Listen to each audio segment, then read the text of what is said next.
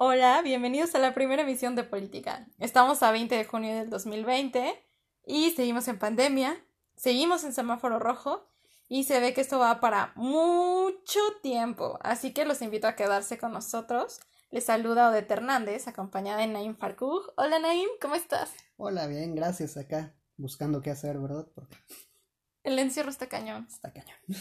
Pero bueno, ¿qué onda con nuestro podcast? Eh, en este caso, nosotros vamos a hablar sobre esta película que en semanas pasadas causó mucho revuelo en, Net- en Netflix, sorry. Y bueno, esta película es Ya no estoy aquí de Fernando Frías. Hemos visto en redes sociales muchísimas opiniones, muchas críticas. Algunos dicen que está aburrida, que los personajes son planos, que les recuerda a Roma, que si esta película va de narcotráfico o no. Y pues en general creo que son opiniones muy diversas y que sí, han generado bastante debate en las redes sociales. ¿Tú qué piensas, Naim? Sí, estoy de acuerdo. De hecho, yo antes de verla escuchaba que está muy aburrida, que la trama no se desarrolla, que si el narco, que si el Ulises da flojera. Pero no, de hecho, ya analizándolo es algo muy, muy complejo. Así que bueno, lo que nosotros vamos a hacer en este episodio es dar una interpretación política de esta película y esperamos que les guste. Pero Naim, ojo, adviérteles, por favor. Ah, sí, spoilers. Entonces, si no han visto la película, sálganse. Sí, en definitiva, porque sí, se van a enojar con nosotros. Si no, no es nuestra culpa, digo. Y bueno, empiezanos a contar, Naim. ¿Qué onda con Ya no estoy aquí? Ok, todo empieza desde el inicio. Podemos ver que el personaje principal se llama Ulises. Ok, Ulises. ¿Tú crees que, que se llame Ulises es como algo simbólico? Sí, totalmente. Nos está recordando la Odisea, o sea. Cuéntenos, cuéntenos, porque yo no la leí honestamente. No, bueno. A grandes rasgos. O sea, recuerdo que en la primaria me contaron, pero no la leí. sí, a grandes rasgos es como la continuación de la guerra de Troya, donde Odiseo, o Ulises, vamos a decirlo así, se queda muy lejos de su casa y entonces tiene que iniciar como un trayecto que va a durar 30 años para llegar. Ah, en esa historia se tarda mucho el trayecto porque Ulises es medio farol, bueno, Odiseo es medio farol y hace enojar a los dioses. Entonces todo el tiempo lo están regrese y regrese y Chingue y regrese. chingue, pues. Sí, pero el punto es, en, así en términos generales, se trata de la historia del regreso de este personaje a su hogar, pero cuando regresa descubre que todo ha cambiado, o sea, que ya no es ese hogar que recordaba con tanta nostalgia. Ok, pausa hasta ahí. Súper importante que mantengamos esta idea para llegar al final, pues, de nuestro análisis. Recuérdenlo bien, todos. ¿Quién era Ulises? ¿Y cómo este Ulises? Quizás tiene mucho parecido con ese Ulises. Sí, por algo lo eligieron así. Y bueno, empiezanos ya a contar. Ulises. Ok, Ulises pertenece a una contracultura en Monterrey. Y aquí tú mencionabas que, que es contracultura, porque... A ver, a ver, pausa, pausa. Ya nos estamos adelantando. Sí, sí, sí. Sí, sí, sí. Estamos en esta onda de el sexenio del 2006. De hecho, cuando vean la película, o si ya la vieron, se van a dar cuenta de que eh, empieza la película justamente hablando con un discurso político de, de Felipe Calderón. Entonces, estamos en el contexto de la guerra contra el narcotráfico. Quizás desde un- ese primer momento podemos ver que sí, la película sí está politizada desde ese primer momento. Entonces, ahí es donde nos presentan estos personajes como de contracultura. Ok. Sí, como contracultura se refiere como un movimiento, vamos a llamar identitario, no hegemónico, en el cual distintos grupos están buscando qué hacer, o sea, cómo identificarse entre ellos, puede ser en términos musicales, en términos de vestimenta y demás. Oye, pero pues, o sea, como que contra lo hegemónico, lo hegemónico que sería. Sería como lo que vemos como normal. En este caso, un adolescente tiene que usar sus jeans Levi's, traer sus AirPods, estar en la escuela porque tiene 15 años. Contrahegemónico, contracultural se refiere a otras formas de algo distinto a Sí, eso. claro, para esto hay que mencionar que Ulises pues tiene 17 años, entonces no sería como el adolescente promedio que nosotros esperamos, ¿no? Pues se la pasa en la calle, no vemos que vaya a la escuela, está con sus amigos.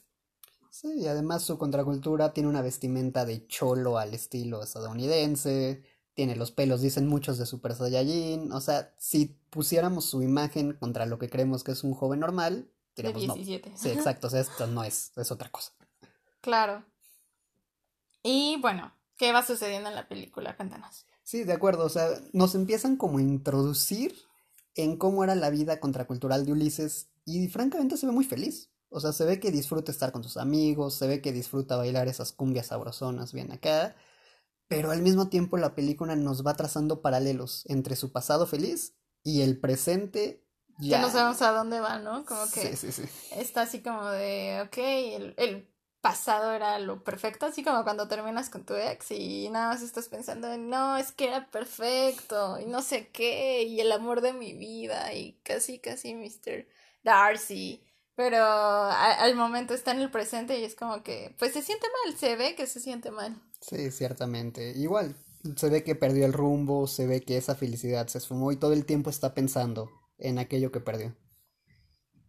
Bueno, siguiendo con el tema, lo que sucede es que por todo lo que estamos viendo con el narco, Ulises sufre un problema entre las diferentes bandas. Y podemos ver cómo el narco empieza a introducirse y a pelear contra las otras contraculturas. Vean la película, van a ver que pasa una confusión, por lo cual se ve obligado a huir por su vida, porque tenía miedo de que lo plomearan.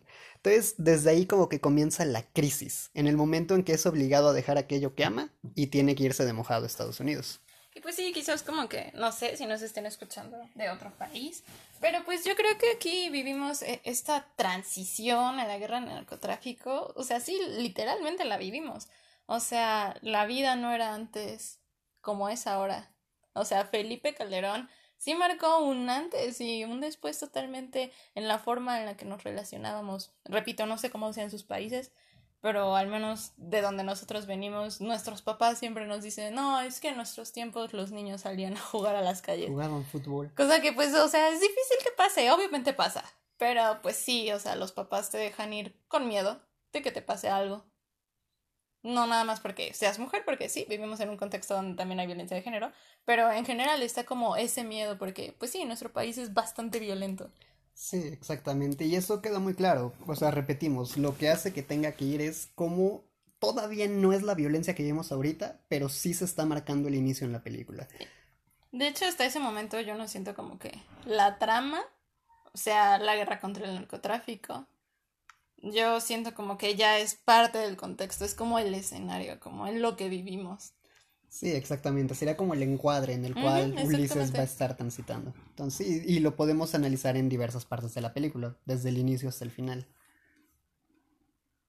Y síganos contando, porque se va a Estados Unidos. Sí, se ve infeliz. Y aquí es donde podemos como empezar a vislumbrar hacia dónde va el tema.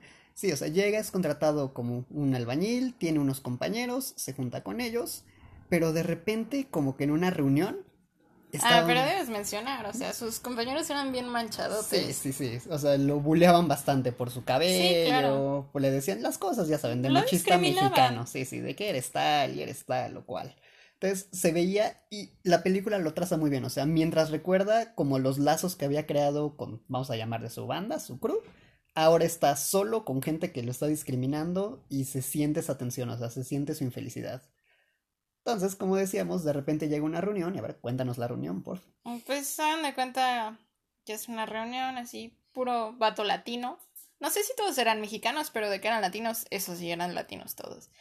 Pues total, llevan unas morras y están como que, ay, jijiji, jajaja, soy bien chingón, mira, yo te voy a ligar, ya saben, ¿no? Y bueno, total que así se va desenvolviendo y de repente estas morras pues quieren bailar, no sé qué.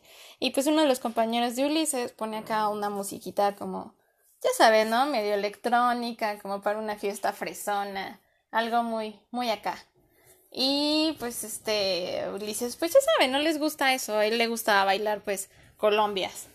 Y pues total le dicen como que sí va a bailar o que no. Y él dice que sí, pero que no esa música porque eso no es lo que a él le gusta. Entonces pues ya ponen acá la música de Ulises y pues empieza a bailar, ¿no? Y como que todos se sorprenden muchísimo porque en realidad Ulises es bastante bueno en lo que hace, se ve que lo disfruta, es de esas personas que dices, no manches, o sea, sí, se ve que es como súper apasionado lo que hace. Y pues las morras ya quieren bailar con él, obvio. De hecho, algo que pasa siempre en la película es que Ulises era como súper popular en su barrio, ¿no? Así las morras, así de, ay, Ulises, tómate una foto con nosotros, o sea, era un chingón en su barrio. Entonces, pues, claro, o sea, yo sí sentía como que Ulises tiene como cierto carisma, la neta. Yo he visto muchas críticas en las que dicen que, que, pues no, que es un personaje medio plano, pero pues para la vida real, como la conozco yo, a mí me parece que sería una persona pues con bastante carisma. Y pues obviamente estas morras también como que lo sintieron y acá como que quieren bailar con él y pues el güey que había puesto su música le dice como, ay no, y pone su música otra vez acá electrónica, acá fresona. Y pues justo, ¿no? Pasa como este primer rompimiento en el cual yo creo que nos podemos dar cuenta de que era la película y que es como justo este tema de la identidad, ¿no? Porque este Ulises le dice al güey que quiere parecer negro, que quiere ser negro, pero nada más le está haciendo como a la mamada. Y pues obviamente todos se enchilan y pues ya se lo quieren agarrar a madrazos, lo persiguen, se lo madrean. Y pues sí, creo que en ese momento nos podemos dar justo cuenta de que la película va sobre la identidad. ¿Tú qué dices? Sí, de acuerdo. Hay que recordar que ya dijimos, es un contexto enmarcado por la violencia que obliga a Ulises a irse del lugar el cual ama, en el cual es feliz. Llega a otro lugar donde su identidad es vista de una manera como, ok, eres otro, eres ajeno, eres distinto a lo que en teoría nosotros somos. Y sí se ve que hay cierta fascinación pero también discriminación. Y lo acabamos de decir, por el hecho de que se pongan celosos de que baila bien y demás, es como de... O sea, Tenía pegue con las chicas, hay que decirlo. Otra cosa que la película deja muy claro y que es muy simbólico es cómo se llama su grupo allá en Monterrey. Los tercos. Los tercos. Y desde ahí, como ya dijo Ded, si introducimos el tema de la identidad con la terquedad, vamos a ver durante toda la película que él va a ser reacio a abandonar lo que él es. Sí, hasta cierto punto va de la mano con este concepto que ya habíamos introducido, el de contracultura, porque la contracultura también implica resistencia. Sí, y siempre, porque ahora sí que la cultura dominante, vamos a llamarle así, siempre va a querer apropiarse de lo demás. Claro, como sacar, el ejemplo que todos ubicamos, el reggaetón. Sí, tal cual. Sí, o sea, antes pues quizá era como justamente un movimiento contracultural y pues ahora ya es lo normado, por así decirse. Fue apropiado y ahora se utiliza. Ah, recordemos que estamos en un modelo capitalista donde lo que importa es ganar dinero. Obviamente. se puede apropiar, pues. Bueno, siguiendo con ese tema de la identidad, se va a introducir otro personaje. Súper importante en esta historia. Y es súper curioso. Es una chica llamada Lynn, que es como, o sea, es gringa, es totalmente estadounidense. Es como una adolescente normal pero también se ve que en algún momento su familia migró a Estados Unidos. O sea, tiene rasgos asiáticos. De hecho, me parece que, que sí, ella es de China y creo que quizás como los Dreamers un poco, emigró pues muy chiquita y pues prácticamente creció con la cultura norteamericana. Sí, eso sí queda muy claro. Y se presenta ante Ulises y aquí siento que se podría analizar como una visión de dos identidades. La de Ulises ya dijimos, es terco, él sabe lo que es, él sabe lo que quiere, sabe lo que le gusta y hasta cierto punto es reacio a aceptar todo lo demás. Mientras que Lynn tiene otra forma de identidad no tan clara, un poco más, vamos a llamarle nublosa, por así decirlo. ¿Nos puedes platicar más de eso? Pues les puedo empezar a contar un poco cómo, cómo se empieza a desarrollar Lynn, ¿no? O sea, Lynn es una chica también es una adolescente, tiene 16 años, que podríamos decir que ella sí entra en lo que entendemos como un adolescente normal, ¿no? Porque incluso la adolescencia es como justamente nos marcan como este momento de nuestra vida en el que estamos buscando nuestra identidad o quiénes somos, ¿no? Entonces Lynn representa como justamente todo eso, pero también tiene características muy similares a Ulises porque ella también es extranjera en Estados Unidos. Pero obviamente hay variaciones en este personaje. Entonces, eh, ¿cómo se conocen? Se conocen porque Ulises pide trabajo en el edificio donde trabaja y vive Lynn. Y pues prácticamente Lynn se da cuenta que Ulises está quedando en su azotea. Entonces, pues ella en realidad no lo toma como a mal. Siento que hasta ese momento es un poco empática. Es empática. En ese, en ese momento es empática y, y le da chance justo como de quedarse, ¿no? Pero creo que también es importante mencionar que Aline, o sea, yo siento que ella siente una atracción por Ulises, pero hasta cierto punto también siento que está este factor como del exotismo, ¿no? O sea, como que Ulises le causa una gran como no sé, como se sorprende mucho de verlo, de su cabello, de su forma de hablar, incluso pues Lynn habla un poco de español Y pues Ulises, ya saben, habla español como pues se habla localmente, coloquialmente en un barrio. Y pues ella le pregunta, ¿es de verdad te estás hablando español? Entonces, e-, es muy interesante como esto, porque yo siento como que Lynn está como muy sorprendida con todo lo que es Ulises, como que le llama muchísimo la atención. ¿No? ¿Tú qué, ¿Tú qué dices? Sí, de hecho, hasta cierto punto es tierna, o sea, quiere ayudarlo, pero ya que uno se pone a analizar el por qué, es como que quiere mimetizarse con él, o sea, quiere apropiarse de lo que era Ulises. Ah, pero a ver, pausa. ¿Mm? Hay que, hay que tomar en cuenta que estamos justamente como en esta sociedad multicultural, ¿no? O sea, si hablamos de sociedades que tienen muchas culturas, pues por excelencia Estados Unidos es una, ¿no? Entonces estamos como inmersos en, en esta sociedad multicultural en donde pues te puedes apropiar honestamente de muchos rasgos de muchas personas y de muchas culturas, ¿no? Y ahí es donde justamente entra como esta onda del consumo, que era lo que veníamos diciendo hasta qué punto una cultura o una identidad puede ser consumible. Sí, de hecho aquí podemos recordar a Bauman. En un libro él plantea que las identidades en la sociedad de consumo se pueden comprar. O sea, yo si hoy quiero ser bombero y mañana quiero ser doctor, puedo hacerlo, puedo pagarlo. Sí, puedo pagarlo, claro está. siento que Lynn representa eso, como un, ay, pues sí está bien padre el peinado parado y estos pantalonzotes bien cholos. Y de hecho se viste así.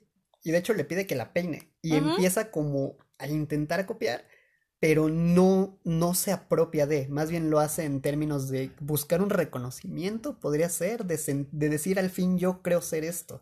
Entonces es como un choque muy fuerte ver a los dos juntos. Y creo que esta parte es como súper trascendental para la película, justo cuando van como a una fiesta, Lynn invita a Ulises a una fiesta.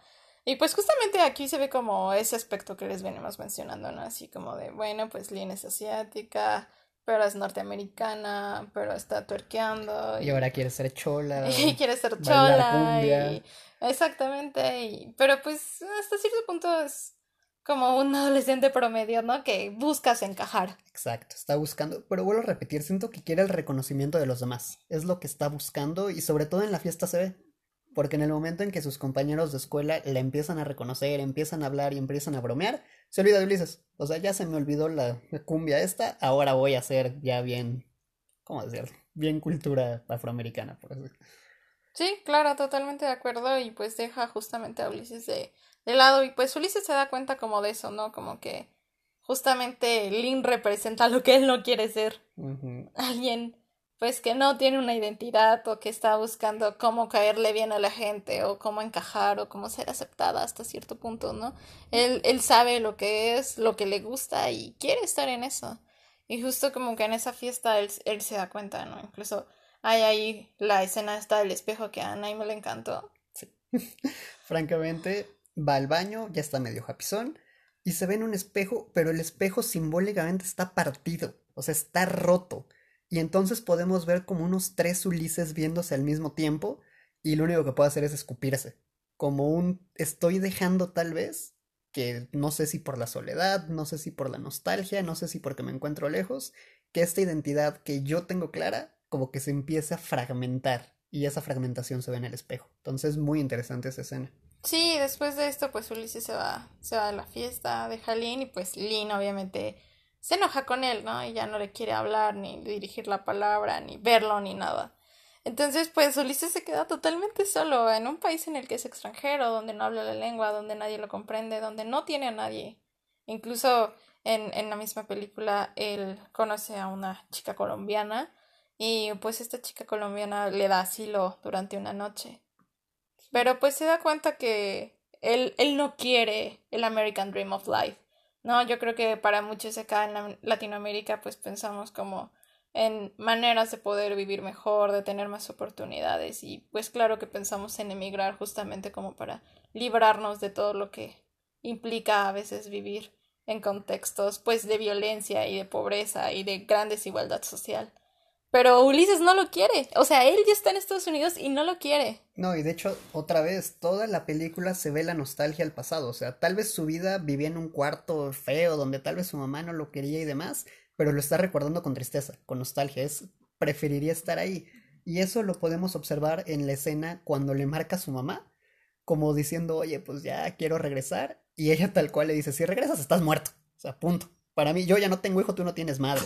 Entonces, sí como que nos va quedando muy clarito esto. O sea, ya está solo, no quiere crear lazos, no quiere seguir el American Dream, quiere regresar a lo que él conocía, que era bailar. Desde los cuatro años estuvo bailando. Así es. Y aquí yo creo que podemos empezar a preguntarnos, ¿no? Tenía como este debate con Naima acerca de que hasta qué punto nosotros queremos hacer nuestro camino o dirigir nuestro destino, pero en qué momento la sociedad, la economía, la política, pues nos detiene, ¿no? Justamente a hacer todo esto que queremos o que soñamos. Sí, exactamente. Y aquí ya, si quieren, podemos ir terminando como el análisis. Al final es deportado y regresa nuevamente a ese lugar que tanto añoraba para descubrir, tal cual como lo hizo Odiseo, que ya cambió, que ya se modificó.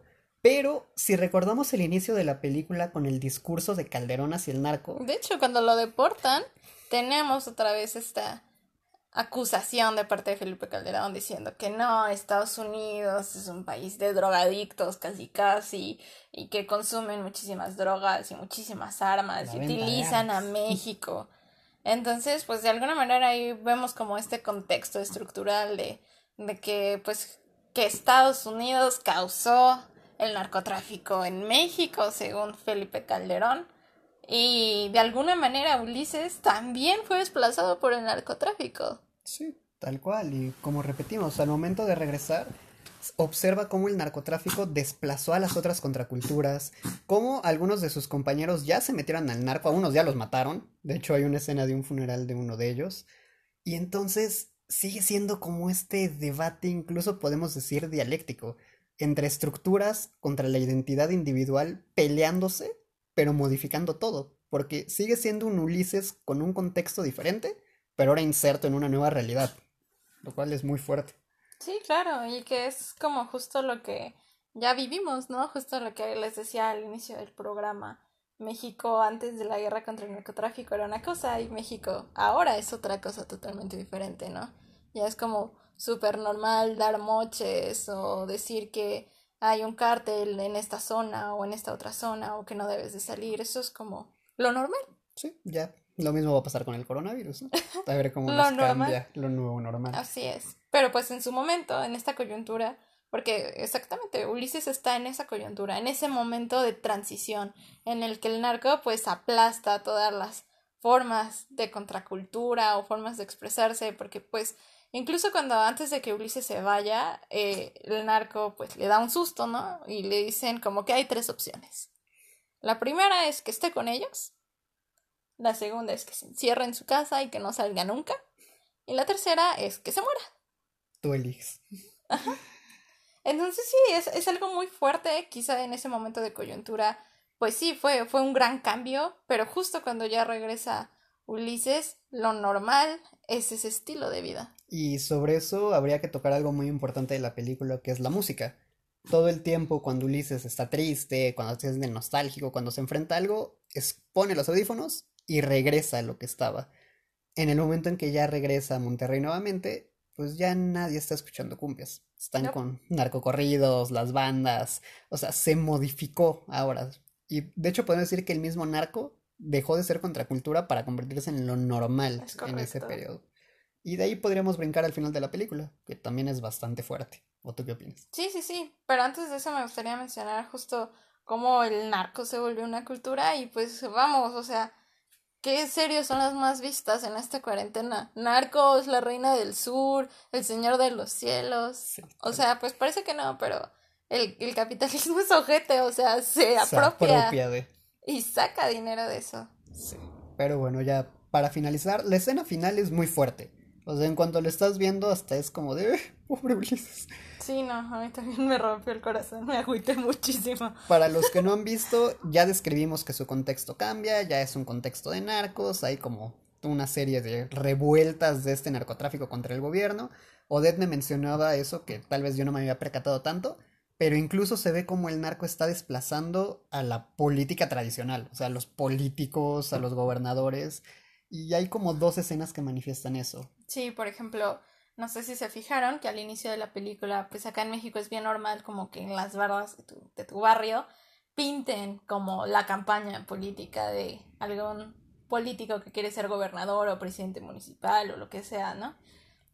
Y al inicio de la película, pues justamente, ¿no? Es, este político está ahí siendo propaganda en una barda y después cuando Ulises regresa, esta, esta propaganda ya es del narcotráfico, está tachada.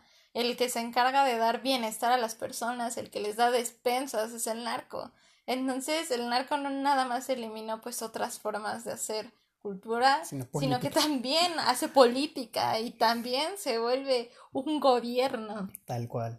Y ahora sí, en ese contexto, la escena final es Ulises en una azotea, viendo todo el despapalle, viendo cómo el narco ya se introdujo en todos los aspectos, y la solución es la misma. Se pone sus audífonos, empieza a bailar ahí bien Agustín, y de repente va a pasar algo que no pasó en toda la película. Se va a quedar sin pila, y se va a cortar la música. Y en ese momento se van a escuchar las patrullas, los helicópteros y todo el desastre que se está creando. Y ahí acaba o sea, no sabemos qué pase. No sabemos si va a modificar, no sabemos si va a seguir siendo un terco, no sabemos si se va a apropiar, o sea, va a entrar al narco o va a huir. Ahí lo dejan abierto. Pero sí, yo creo que es una escena bien fuerte. Justamente de que a veces queremos escapar de nuestra realidad y pues la misma realidad te regresa a lo que es no esta circunstancia de narcotráfico donde te quitaron lo que era, donde tu cultura desapareció, donde incluso pues te preguntas ya quién es Ulises. Sí, y repito, es muy fuerte porque todo el tiempo lo supimos, excepto al final, y no vamos a tener respuesta.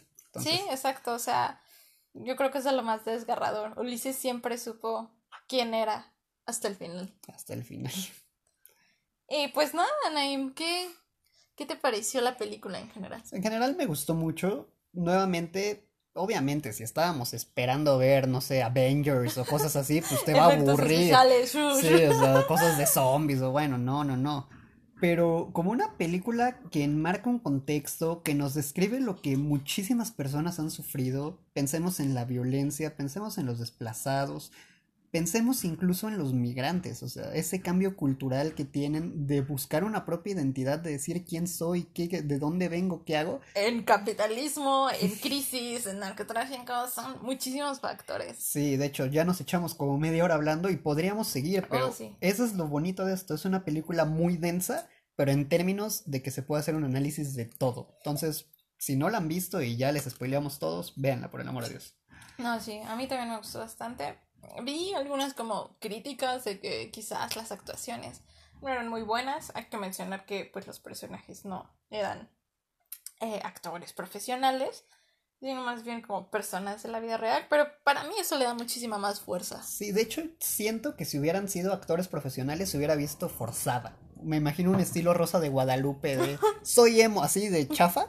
Entonces, al verla, van a sentir que es natural. Van a decir, ok, estoy viendo una calle normal con gente normal que quiere bailar su cumbia. Sí, hasta cierto punto un amigo me decía, no, es que yo te siento que es como un documental. Y pues sí, yo, yo también como que siento, percibo como eh, un poco esas escenas, ¿no? Y como ya mencionamos, es muy complejo pasar de lo estructural a lo individual, de cómo se ve el choque, de qué respuestas hay. Con ficción, además. Sí, es algo muy interesante. Mm, me parece un gran trabajo, me encantó, la neta. Entonces, véanla y nos dan sus comentarios. Y pues nada, aquí en De Política los vamos a seguir esperando a que sigan eh, escuchándonos y nosotros seguiremos pues haciendo contenido, esperando que la pasen más amenamente en esta larga, larga, larga cuarentena que nada más no llega a su pico acá en México. sigamos esperando. Pues bueno, Naim, me despido.